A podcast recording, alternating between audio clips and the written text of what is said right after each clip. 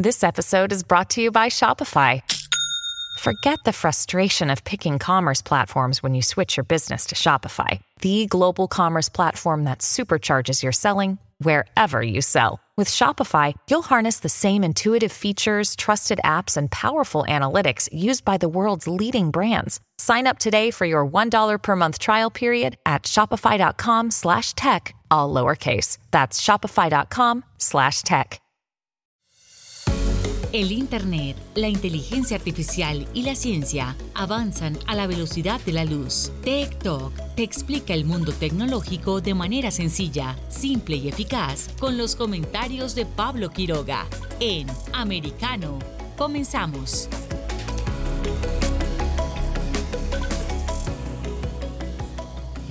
Hola, ¿qué tal? ¿Cómo están todos? Bienvenidos una vez más a nuestro programa TikTok por Americano.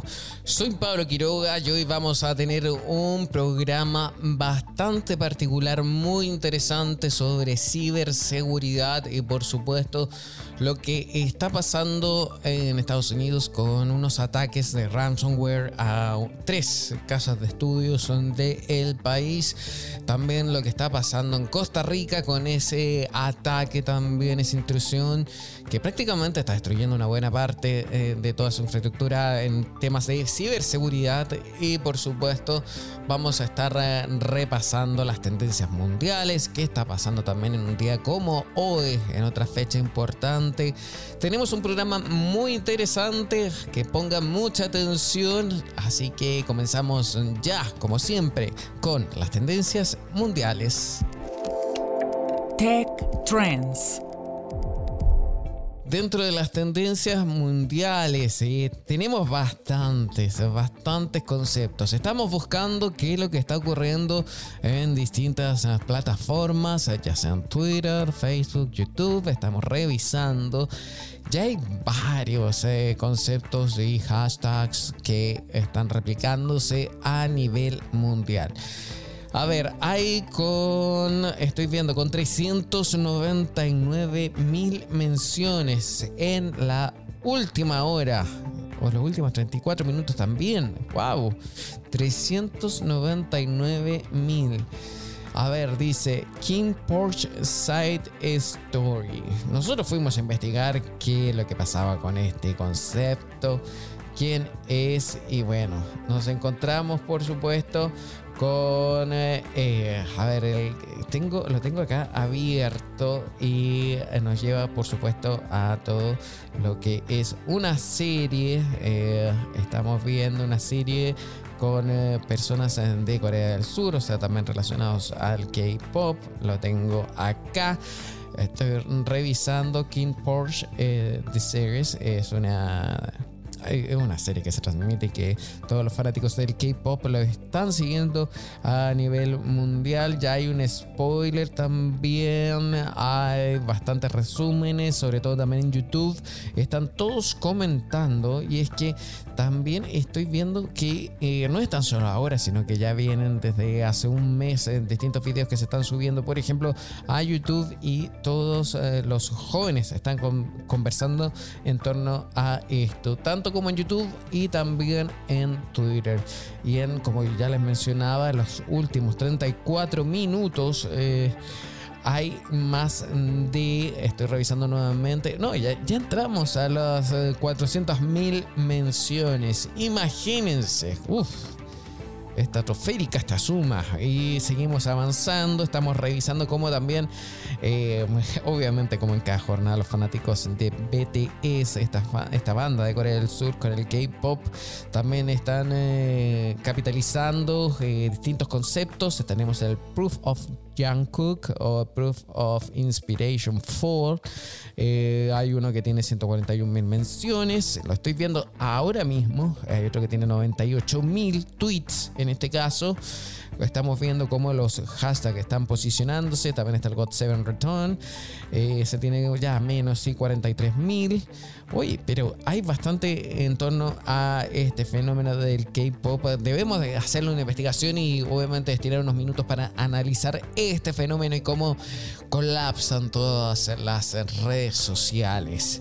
Seguimos avanzando, buscando eh, más noticias. Estamos viendo el. Hay un hashtag, estoy viendo en Twitter, que ya tiene solo los últimos 15 minutos 94 mil menciones. Y es el hashtag Esto será Legend Daddy. ¿A quién corresponde? Obviamente, esto es el reggaeton, ya no es K-pop, sino que reggaeton y a la gira que está haciendo eh, Daddy Yankee con su último trabajo y donde promete también que su último disco que saca a la venta antes de su retiro. Está haciendo tendencia, 94 mil menciones, eh, también eh, está Punto Ticket, que es una, una compañía que facilita los tickets para los conciertos, está también dentro de las tendencias mundiales.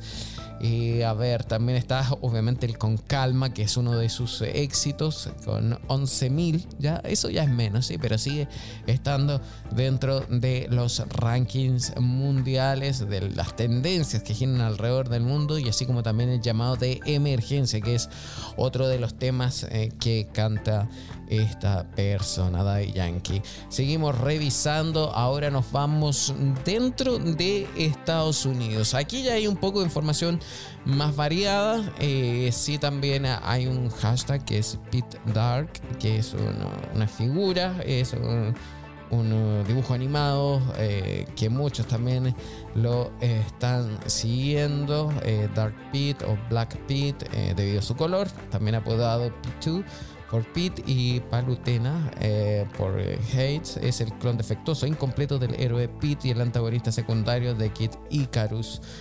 R Pricing. Eh, a ver, esto también es eh, de una serie animada. Eh, está haciendo tendencia dentro de Estados Unidos. También hay, más conceptos, hay cosas noticiosas, pero también nos vamos a lo deportivo porque también dentro de los hashtags que hay dentro de Twitter está el PGA Championship, que es uno de los principales o el principal torneo de en los Estados Unidos. Y es que la noticia, se las voy a leer, porque eh, dice el PGA Championship, segundo torneo grande de la temporada en el PGA Tour arranca este jueves en el Southern Hills de Tulsa, Oklahoma, y promete grandes momentos con la presencia de Tiger Woods, eh, que sigue soñando con volver a ganar, hasta el casi imbatible Sander Shuffle, número uno del ranking mundial, entre ambos un grupo de destacados golfistas que también apuestan por el título, entre ellos un puñado de latinos encabezados por el mexicano Abraham Anser y el chileno Joaquín Neiman todos enfrentarán un retador y renovado campo que ha recibido críticas a favor y en contra. El césped corto será la característica definitoria. Las superficies del green se deslizan hacia áreas de chipping bien cegadas que requiere que los jugadores que fallen un green ejecuten tiros de recuperación delicados. A ver, eh, obviamente eh, Tiger eh, no, va a pasar desapercibido y entre los grandes jugadores participantes se nombra Tiger Woods, quien jugará su segundo torneo oficial desde su accidente automovilístico en el 2021. En palabras de él señala, siento que puedo obviamente ganar, eso lo dijo el día martes, solo tengo que salir y hacerlo.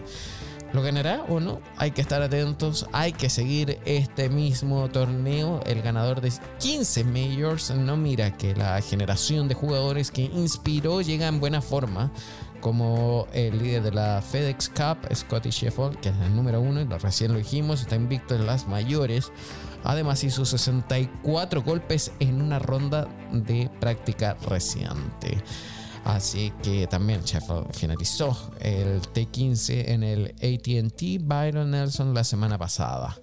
Eh, también, por supuesto, hay que estar atentos a otros jugadores participantes como Jordan Speed, quien dicen que se puede robar eh, miradas. Eh, también, por supuesto, mucha atención a lo que haga Joaquín Niman, el chileno, que se ha mostrado como una revelación del último tiempo, eh, que ocupa el casillero 16 del el mundo, con tan solo 23 años. Así que mucha atención porque además de este torneo de golf eh, se dice que el clima va a ser otro factor determinante, porque para las tres primeras rondas se pronostican ráfagas de más de 30 millas por hora. Se espera que el viento se debilite para el domingo y también se pronostica que llegue un frente frío el viernes por la tarde y podría provocar tormentas severas, incluido granizo por la noche.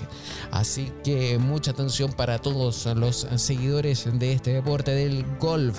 Ahora seguimos avanzando en nuestro programa TikTok y por supuesto vamos a nuestra sección Un día como hoy.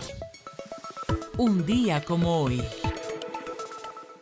Y en un día como hoy vamos a recordar algunas efemérides tecnológicas. A ver, porque el 19 de mayo de 1980 Apple presenta Sara Ustedes se preguntarán quién es Sara. Bueno, el Apple III. El, por errores, sí, eso sí.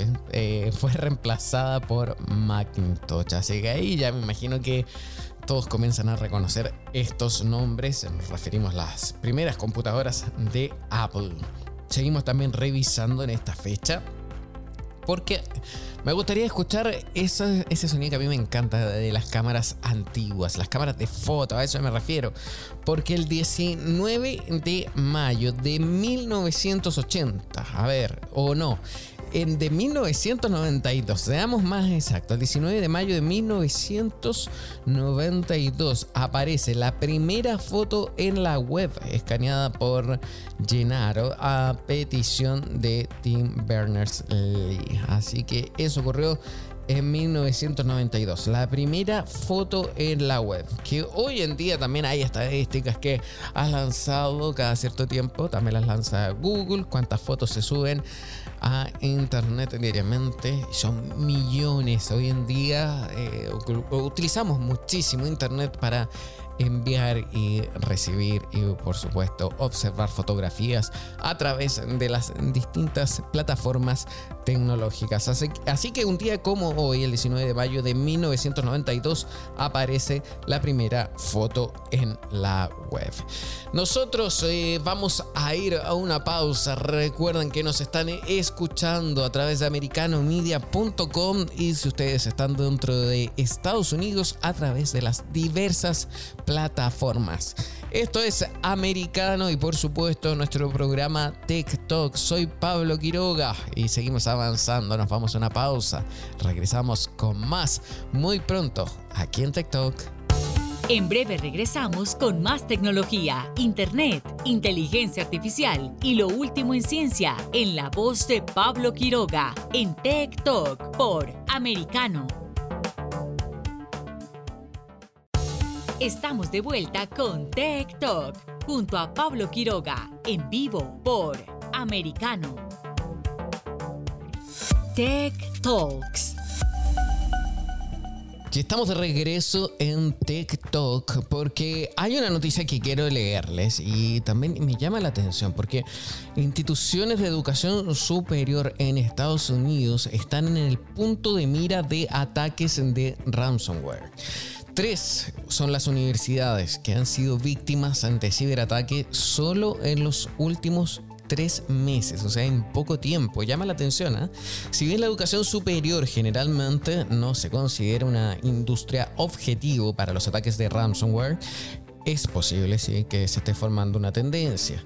Tres universidades diferentes, la Universidad de de Carolina del Norte, la Universidad Lincoln y la Universidad Estatal de Austin P se han visto afectadas eh, negativamente por este tipo de ataques cibernéticos, uno de los cuales incluso provocó el cierre del Lincoln College debido a la escala del ataque me llama la atención. O sea, llegó a cerrar una universidad. Vamos a repasar también esto, porque aunque obviamente hay circunstancias más allá del incidente de seguridad cibernética en juego aquí, también está claro que, que responder y recuperarse del ransomware desempeñó un papel importante en la desaparición de Lincoln College. A ver, eh, esto costó tiempo, además dinero también recuperarse. En este caso, el tiempo equivalía a la oportunidad de quizás enderezar el barco y salvar la institución. Así lo señalaron desde esa casa de estudios.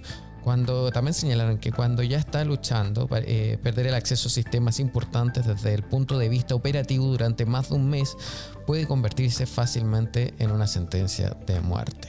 Cuando yo leí esta noticia quedé impactado, porque ¿cómo cierra una universidad producto de un ataque cibernético? Repasamos entonces, porque miren, el Lincoln College eh, se vio obligado a cerrar. Este es el ejemplo más, más extremo de una escuela afectada por ransomware. El Lincoln College se vio obligado a cerrar sus puertas definitivamente después de 157 años de funcionamiento. La escuela se vio afectada inicialmente por la pandemia del COVID-19, lo que limitó la capacidad de la escuela para reclutar y también recaudar dinero para esta institución privada, pero el golpe mortal se produjo después de las dificultades con un grave ataque de ransomware en diciembre que limitó el acceso de la facultad a datos importantes de la escuela, lo que dificulta aún más que la escuela encontrará nuevos estudiantes potenciales y por lo tanto limitó la capacidad de la universidad para mantener sus puertas abiertas. Esto también lo declaró la universidad, esta escuela, a través de su propio sitio web. También no es la única, ya lo anunciamos en Austin P, que el 27 de abril, la Universidad Estatal de Austin envió el siguiente tweet indicando que también habría sufrido un ataque de ransomware. Eh, eh, muchos lo pueden ver, ustedes pueden colocar la cuenta. Este es un mensaje del 27 de abril. Los sistemas de la escuela se restauraron después de estar fuera de línea durante tres días. Según la página de noticias de Austin P, se cree que el ataque de ransomware se produjo a través de correos electrónicos de phishing, ya que el sitio de noticias de la escuela instó a los estudiantes y profesores a tener cuidado con los enlaces potencialmente dañinos. Tampoco es eh, el único caso, no es algo aislado, porque también AT de Carolina del Norte también está en la mira de Black Cat. A fines de marzo se cree que la Universidad AT&T de Carolina del Norte sufrió un ataque de ransomware a manos del grupo de hackers eh, de Black Cat, eh, mientras que la escuela estaba en sus vacaciones de primavera. Los delincuentes cibernéticos pudieron interrumpir varias conexiones inalámbricas de la casa de estudios, herramientas de instrucción, sitios web de inicio de sesión único y VPN como parte del ataque. Se alega que Black Cat robó información personal como parte del hackeo, como los números de seguro social de maestros y estudiantes. Además, el grupo de piratería pretendía haber obtenido información de la escuela como contratos, información financiera, y eh, las SQL, las bases de datos de correo electrónico también. Me llama la atención todos estos hechos. Vamos a conversar sobre en qué consiste ¿eh? y obviamente profundizar en este tema. Para eso vamos a hablar nuevamente con Félix Negrón, quien es de Threat Shield Security. Eh, muchas gracias por estar junto a nosotros. ¿Cómo está? Sí, muy buenos días a todos. Muy bien, muy bien. Gracias por la invitación y estamos aquí a sus órdenes. ¿eh? Gracias. A ver, estamos repasando tres hechos que ocurrieron en tres meses. Un ataque de ransomware. ¿Qué tan peligroso puede ser? Porque eh, me llama la atención que incluso cerró una casa de estudios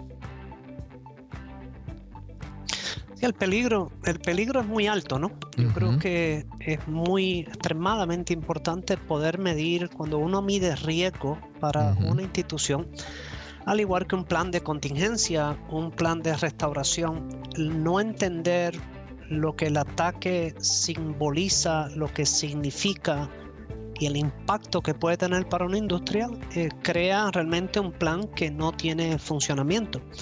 Entonces el ataque es muy complejo, cuando uno habla de un ransomware estamos hablando y no puede uno pensar en un virus, ¿no? Yo creo que en el pasado uno pensaba en un virus, el ransomware es un proceso hecho por un científico, no un niño joven en un garaje de una casa, sino es un científico o son científicos.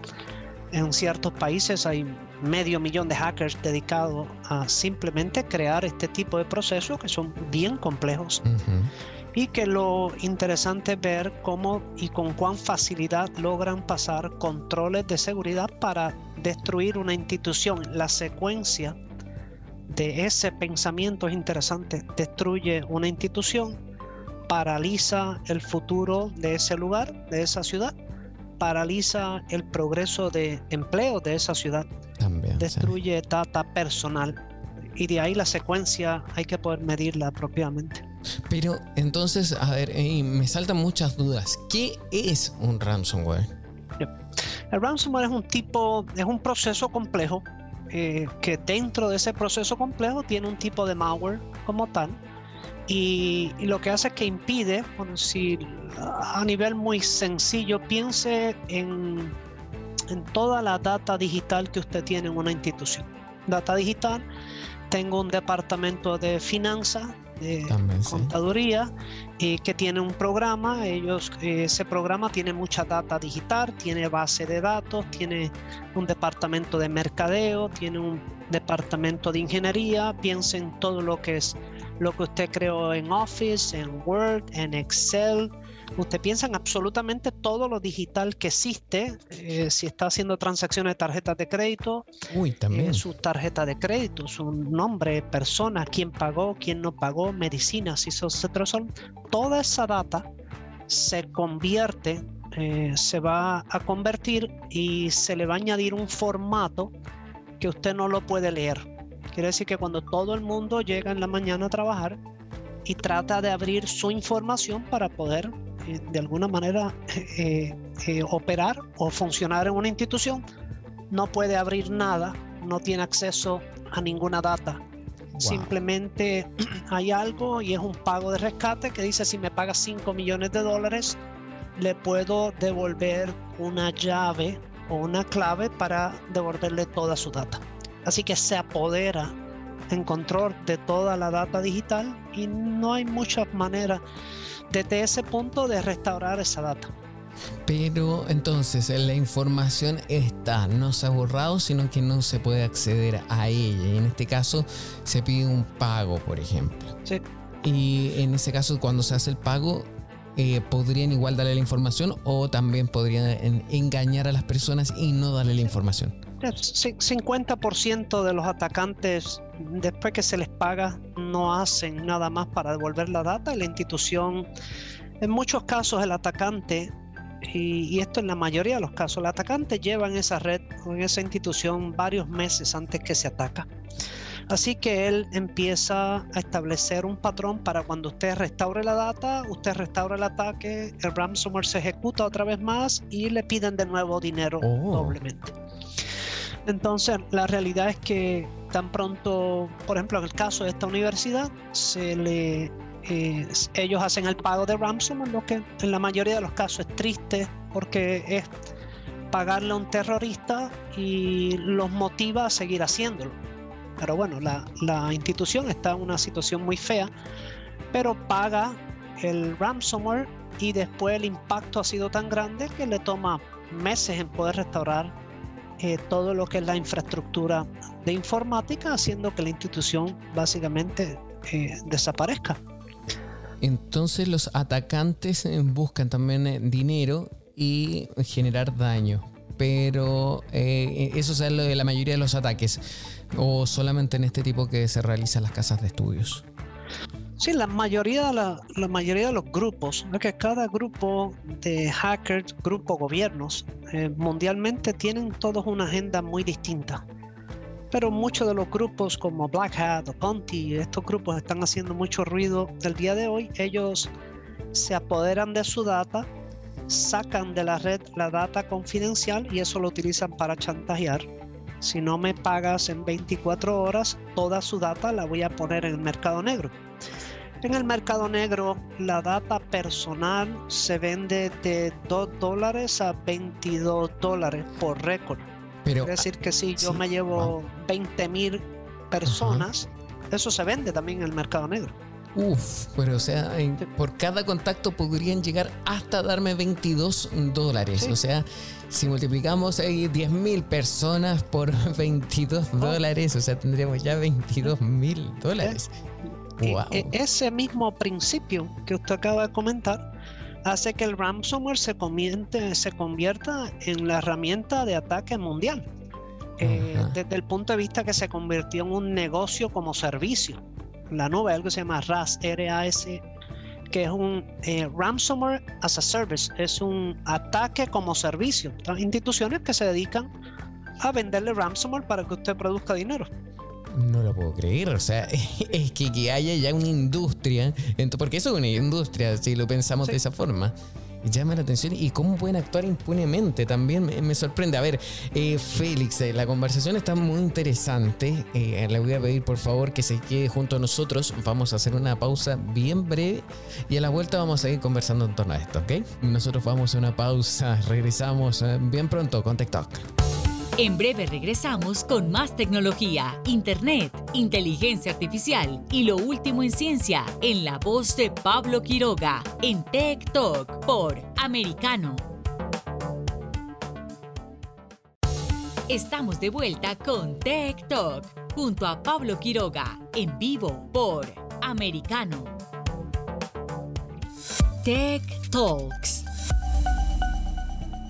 Estamos de vuelta en TikTok. Eh, estamos ah, conversando con Félix Negrón de Threshold Security, quien está explicándonos cómo operan estos eh, ransomware o las instituciones también que fabrican esto. Eh, me llama la atención, por ejemplo, que actúen con total impunidad. ¿No hay ninguna forma de poder detenerlos? Sí, a veces dependiendo en el lugar eh, geográfico donde usted se encuentre mm, pudiera estar un poco más vulnerable y no tener mucho control.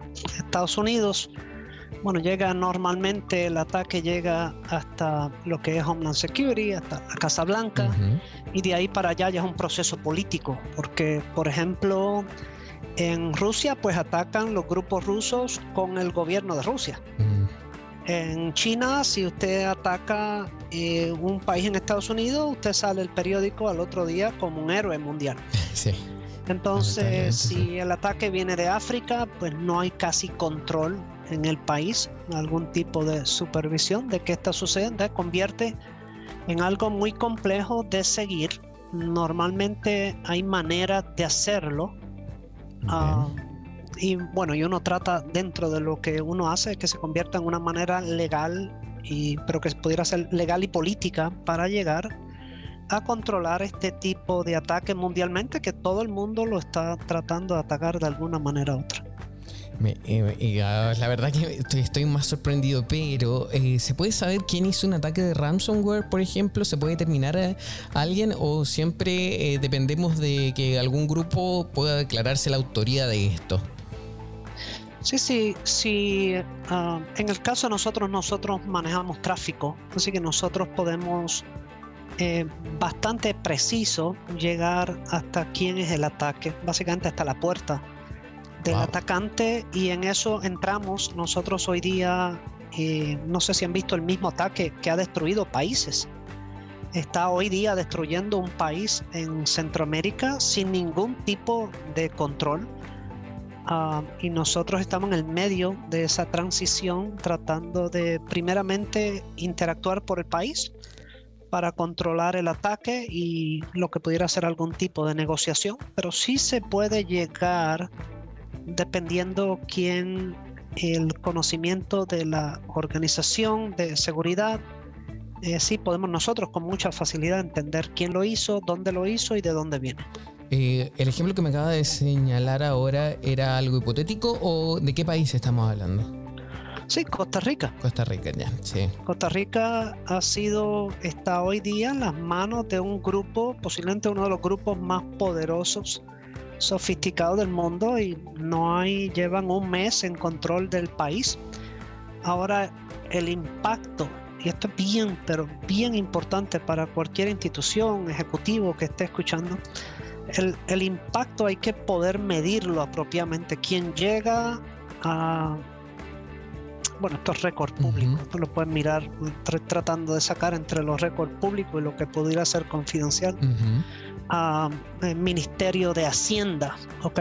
Roban, entran a Ministerio de Hacienda y entran, digamos, que la Corte Suprema, y quiere decir que quien tenía récord digitales de una persona mala, yo puedo entrar y eliminar el récord de esa persona, que esa persona el día de mañana ya no es un, eh, ya no es un delincuente, no hay récord digitales, se eliminaron todos.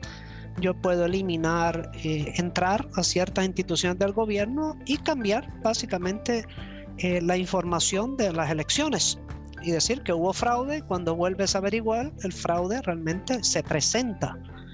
Yo puedo robarme la data de diputados del país, todos los diputados, nombre, apellido, información, llamar a la cárcel y poder decir yo soy el diputado tal, esta es mi información, número de teléfono, yo tengo toda la información suya y básicamente necesito que estas dos personas nos salgan libres el día de mañana. Esto viene del presidente del país. El impacto de un ataque sofisticado hay que poder medirlo apropiadamente y esto es parte del problema. Cuando uno mira tanto la universidad como tanto el país, como tantos hospitales que han sido vulnerados o los otros países que han sido vulnerados y no hay mucha información pública, el patrón es el mismo. El quien hizo el plan de contingencia fracasó, ¿cierto? Porque no pudo realmente medir el riesgo apropiado. Y en todas las instituciones atacadas. Bueno, estos son en 100% de las instituciones atacadas. Existía un firewall y un antivirus. 100%. Así que quien continúa confiando en que un firewall y un antivirus hace su función está de alguna manera obviando la realidad que existente. Y este es un problema grave en la industria, es parte de lo que nosotros tratamos de educar y enseñar en lo posible. Vamos a seguir conversando de esto porque la verdad que es muy interesante y llamativo. Em, dentro de los procesos de ciberseguridad que hoy en día tienen los países, ¿hay una política reactiva o proactiva? Eh, ¿Se pueden ellos anticipar a los hechos o más espera que ocurran y luego de eso reaccionan? Sí, esa es muy buena pregunta. El, el enfoque 95-98% de lo que nosotros vemos y nosotros vemos 350, 360 investigaciones al mes. Ah, hacemos miles de procedimientos en miles de industrias de, Estados Unidos a Centro, Suramérica, Europa y 95-98% es reactivo, por eso el ataque se está ejecutando. El ataque se está ejecutando sin ninguna restricción en cualquier variante y realmente todo lo que se produce es muy reactivo, se ataca y entonces se va a evaluar. Y hay problemas dentro de todo eso que se pudieron discutir los detalles. Y en el caso mm, de Costa Rica, eh, ¿se puede determinar quiénes fueron o no? Sí, sí, seguramente, sí, seguro. Un grupo ruso se llama Conti, a nivel de Black Hat y de todos los grupos que están atacando. Son, es interesante, a veces es, es parte importante y esto yo siempre trato en lo posible y ojalá y uno pudiera llegar a ejecutivos en la industria que puedan entender el riesgo. Es muy triste lo que está sucediendo porque eh, ¿qué sucede en esta universidad? Se perdió la universidad, se perdió el futuro de los jóvenes, se perdieron miles de empleos y se pierde esa ciudad. Los empleos de la ciudad posiblemente los producía esa universidad. Nuestro futuro continúa eh, desmejorando por nosotros no crear, nosotros ejecutivos, líderes en el mundo, poder establecer algo que sea efectivo. El ejecutivo necesita entender el riesgo. Y el riesgo, y esto lo voy a decir con mucho, mucho cuidado y con mucho respeto, obviamente, pero el riesgo normalmente podría ser el mismo departamento de TI, que oh. tristemente no tiene el conocimiento apropiado para lidiar con este tipo de ataque. Imagínense que en este país estamos hablando de quizás 6, 7 instituciones críticas del país con cantidad de personas en el departamento con un firewall antivirus. Nadie sabe qué hacer. Nadie realmente confían en que, bueno, yo puse un firewall que me costó 40 mil dólares o 100 mil dólares y tengo antivirus y si el firewall y antivirus no detienen algo, pues yo no tengo idea qué hacer. Entonces es más un el nivel de madurez del país, la institución, para poder llegar a un punto de decir, quizás dentro de ah, ser un poco, eh, podría ser eh, dentro de la misma humildad de la persona, decir, realmente este no es mi tema, necesitamos ayuda. Eh, a veces cuesta reconocer cuando no se hacen bien las cosas, ¿sí? yo creo que también es un poco clave en e, ese punto. Eh, el pedir ayuda y sobre todo después de que se ha hecho tanto daño es complejo. Sí. Sí, y, lo, y lo más grave, y esto obviamente uno lo dice sin querer herir a nadie, lo más grave, eh, lo más grave es ver el país destruido o ver una institución que desaparece. Y no, por eso el Ejecutivo está eh, tan lejos de entender el riesgo que él simplemente depende de un departamento que quizás no tiene la capacidad. De, yo siempre lo veo, y no sé si te había comentado este ejercicio, yo lo veo como la medicina. Yo tengo un dentista mm, que es un buen médico y yo tengo un médico generalista que es un buen médico y son muy buenos en lo que hace. El departamento de TI es muy bueno en lo que hace, es muy bueno en sistemas virtualizados, es muy bueno y puede ser muy eficiente en lo que hace. Ahora, si yo tomo ese médico generalista, siendo médico y entiende y le digo, hazme un análisis de riesgo de lo que un cardiólogo puede hacer para una operación de corazón abierto. Entiendo. Ese análisis eh, fracasa. Es más, dígale al médico generalista por qué no me hace la operación de corazón abierto. Y el procedimiento fracasa desde el principio. No era, cuando hablamos de Conti, de Black Hat, de esta cantidad de grupos, algún día si algún ejecutivo le interesa, yo tengo, nosotros llevamos 18 años estudiando lo que hacen. Yo podría, y no porque nosotros seamos más inteligentes, que estamos muy expuestos a esto, pero yo podría en dos días sacar a Conti a Black Hat de un país sin ningún problema, porque yo entiendo la ciencia. Mm. Nosotros estudiamos la ciencia del ataque, qué hace, por dónde está, por dónde yo tengo fotos de ellos, yo los persigo a ellos sé el código, sé cómo se mueven, eso es ciencia y es una ciencia bien compleja. El entender la ciencia nos da la capacidad de nosotros poder mantenernos al frente del ataque. Ahora, si yo soy un especialista en seguridad, que lo único que sé es comprar productos por 20, 25 años, sin conocer la ciencia, se convierte en algo que realmente no es efectivo. Es más, en cinco minutos yo le puedo mostrar en una gráfica por qué el firewall y el antivirus no hacen función desde el año 2021 y el 22. Qué Muy fácil. Wow, eh, me imagino que sí. A ver, eh, nuevamente con el tema del tiempo, nosotros estamos eh, bien cortos, pero me gustaría si puede seguir con nosotros un bloque más y poder seguir profundizando también de una solución que ustedes tienen. Entonces, si podemos seguir conversando, le pido por favor que sigan junto a nosotros la línea que vamos a ir una pausa bien breve y volvemos ya con más TikTok. En breve regresamos con más tecnología, internet, inteligencia artificial y lo último en ciencia en la voz de Pablo Quiroga en Tech Talk por Americano. Estamos de vuelta con Tech Talk junto a Pablo Quiroga en vivo por americano. Tech Talks. Estamos de vuelta en eh, TikTok y estamos conversando con Félix Negrón, quien es eh, fundador eh, y CEO, por supuesto, de Threat Shield Security, una compañía que ofrece soluciones frente a todo tipo de hackeo, intrusiones, ciberseguridad, algo tan solicitado en el último tiempo. Estamos hablando de los ataques a instituciones de educación y ahora, por ejemplo, el ataque también que está sufriendo un país en Centroamérica. hay muchísimo que hablar en torno a este tema. Recién hablábamos sobre lo del tema de los antivirus. ¿Cómo alguien puede prevenir un ataque individual a una persona que está escuchándonos, por ejemplo, en su casa? Sí, yo creo que parte de lo importante en la casa tiene su propio reto, ¿no? Y el hogar tiene su reto porque el hogar no cuenta con seguridad. Realmente para eh, lo más que uno puede hacer en el hogar sería tratar de poner algún tipo de control a nivel de perímetro para perímetro siendo por donde entra el tráfico y sale el tráfico de la casa que tuviera un poco más de control para poder ayudar lo que sucede en el hogar.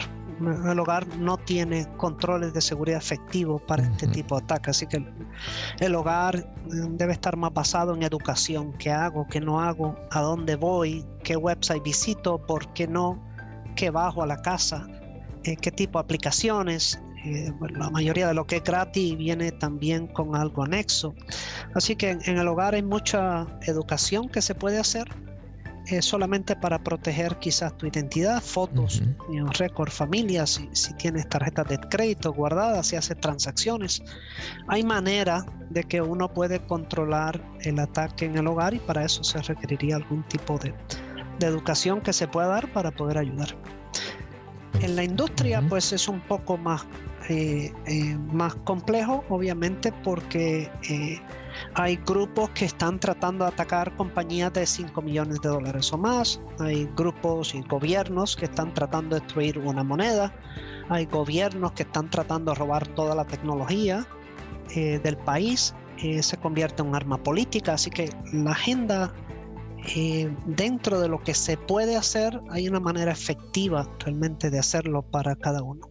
Increíble. Eh, entonces hay que llamar también eh, a la seguridad y al propio criterio que tenga cada persona y por supuesto no confiar en lo que primero ve para no caer en algún tipo de engaño, estafa, donde um, posiblemente pueda hacérsele mucho daño. me sorprende todo esto. Ustedes también tienen una solución en Churchill Security, ¿cierto? ¿Esto es para las casas o no? Si esto es más para la industria. Esto realmente es más para la industria. Y cuando uno mira ah, por 18 años que nosotros estudiamos ciencia, cuando uno mira los ataques, hay un patrón que es muy común. Y no importa, en la universidad fue igual, en el país fue igual, en el otro país hay tres, cuatro, ahora mismo actualmente hay cuatro o cinco países en el mismo problema. Unos tienen documentación más pública que otros.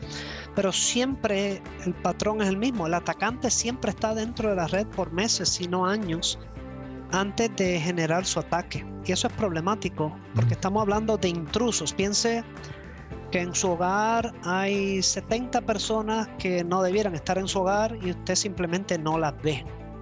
Se llaman procesos invisibles. Y las industrias eh, el día de hoy, particularmente aquel que sigue pensando que un firewall, un antivirus hace su función, eh, a estos intrusos están dentro de esa red y están constantemente planificando, simplemente no se ven y no son detectados. Eh, si nosotros lográramos que fue la solución de nosotros comenzó con ese principio. Ok, sabemos que el atacante está dentro de las redes de todos los ataques mundiales. Si nosotros pudiéramos entender qué es lo que el firewall realmente no detecta, y si eso lo pudiéramos no solamente detectarlo, pero lo pudiéramos detener en tiempo real, se convertía en una solución interesante porque estaba deteniendo procesos invisibles que no estaban siendo detectados por el firewall antivirus. Tráfico que está entrando a la red que el firewall no vio, este dispositivo lo detecta en tiempo real sin interacción humana, que es lo interesante. Eh, algo, algo que el antivirus no vio de salida, entonces el dispositivo hace la misma función 100% en línea sin interacción humana. Ahí estamos detectando realmente que, bueno, los, los intrusos que están dentro de la red, que todavía no se ha generado el ataque, pero que están en método de planificación y alguien quiere ver tráfico ruso en su compañía, que nos deje saber y yo se lo enseño, porque la mayoría de tráficos vienen de seis países que son muy, muy sofisticados y uno casi en todas las redes puede ver este tipo de acercamiento. Ahí la solución es muy, es un poco compleja, pero bueno, el principio es entender, detener en tiempo real, sin interacción humana, un proceso malicioso que el firewall antivirus no pudo ver. Eh, Eso es esencial. Me imagino. Eh, ¿Cuáles serían esos seis países aparte de Rusia que de dónde provendrían los ataques? Rusia, China, Corea del Norte, Irán. Hay un grupo interesante en Taiwán y de ahí pues cada país utiliza aliados para mover ataques. Así que Rusia, Belarus, pues uno ve ataques que vienen de Belarus hacia el resto del mundo y hay servidores en África. China utiliza 3, 4, 5 países. Nosotros lo que hicimos fue hace 15 años con la ayuda del FBI y otro grupo. Nosotros tenemos sensores en el mundo y ya son 45 sensores que están detectando patrones de los países sofisticados. Así que alrededor de Rusia, por donde mueve el tráfico, tenemos sensores de China, de estos países que son los más sofisticados Hay otros países o grupos que realmente no nos preocupan tanto porque ellos simplemente compran herramientas en el mercado negro, pero la inteligencia, el principio y el fundamento de lo que es la creación de ese ataque viene de ciertos países. De ahí, obviamente, Israel, Estados Unidos. Ah, yo creo que eh, hay productos que son extremadamente Pegasus, son productos que son extremadamente eh, difícil de detectar, que están obviamente leyendo toda la información de su teléfono, así que cada vez que usted autentifica y su pasaporte, y son casi imposibles de detectar.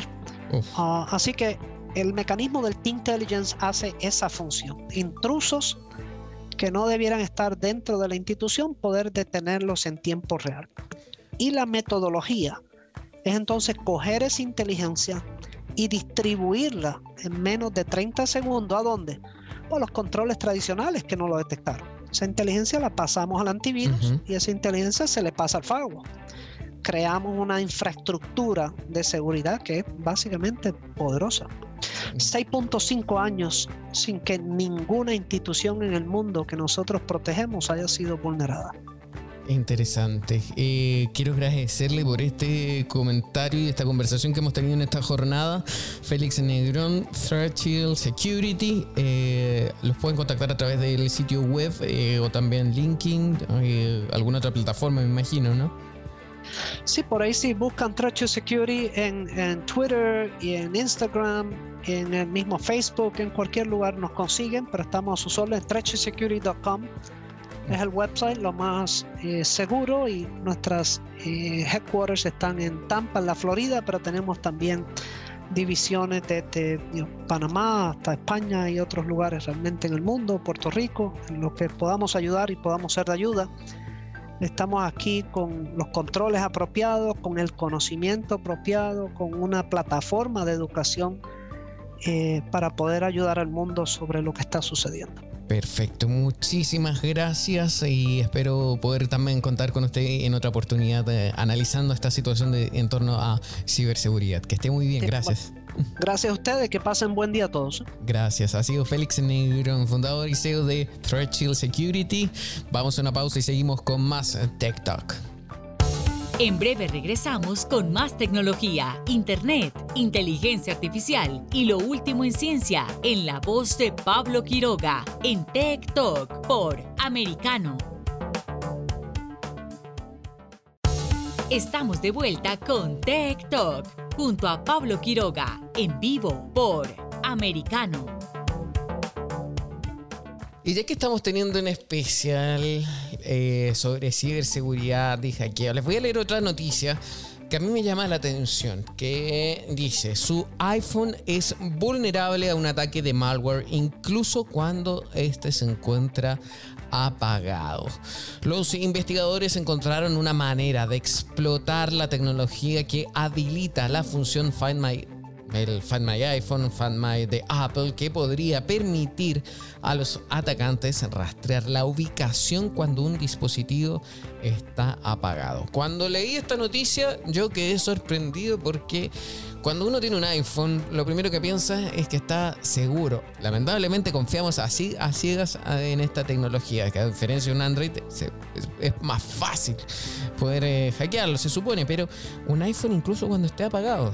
Miren, eh, la noticia dice, cuando eh, uno apaga el iPhone, no se apaga completamente. Los chips dentro del dispositivo continúan funcionando en un modo de bajo consumo que hace posible localizar dispositivos perdidos o robados mediante la función de la aplicación eh, Find My o usar tarjetas de crédito y llaves del automóvil después de que se agote la batería.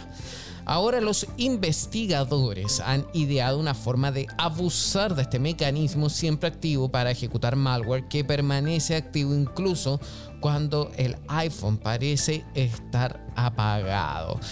Llama la atención, quizás les puede causar también impacto como a mí, porque resulta que el chip Bluetooth del iPhone, que es clave para que funcione con eh, Find My, eh, no tiene ningún mecanismo para firmar digitalmente o incluso cifrar el firmware que ejecuta. Académicos de la Universidad Técnica de Darmstadt en Alemania descubrieron cómo explotar o sacarle provecho a esta falta de endurecimiento para ejecutar el firmware malicioso que permite al atacante rastrear la ubicación del teléfono o ejecutar nuevas funciones cuando el dispositivo está apagado.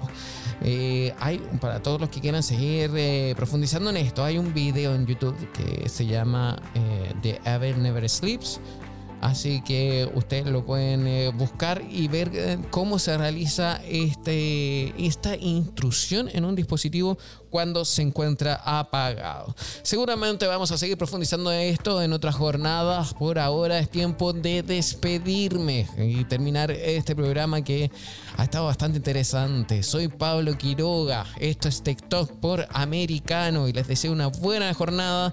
Nos vemos mañana si Dios así lo quiere. Chao, chao, que estén bien. Tech Talk y Soberproy. Conéctate con nosotros de lunes a viernes a las 2 p.m. Este, 1 Centro, 11 Pacífico, por Americano.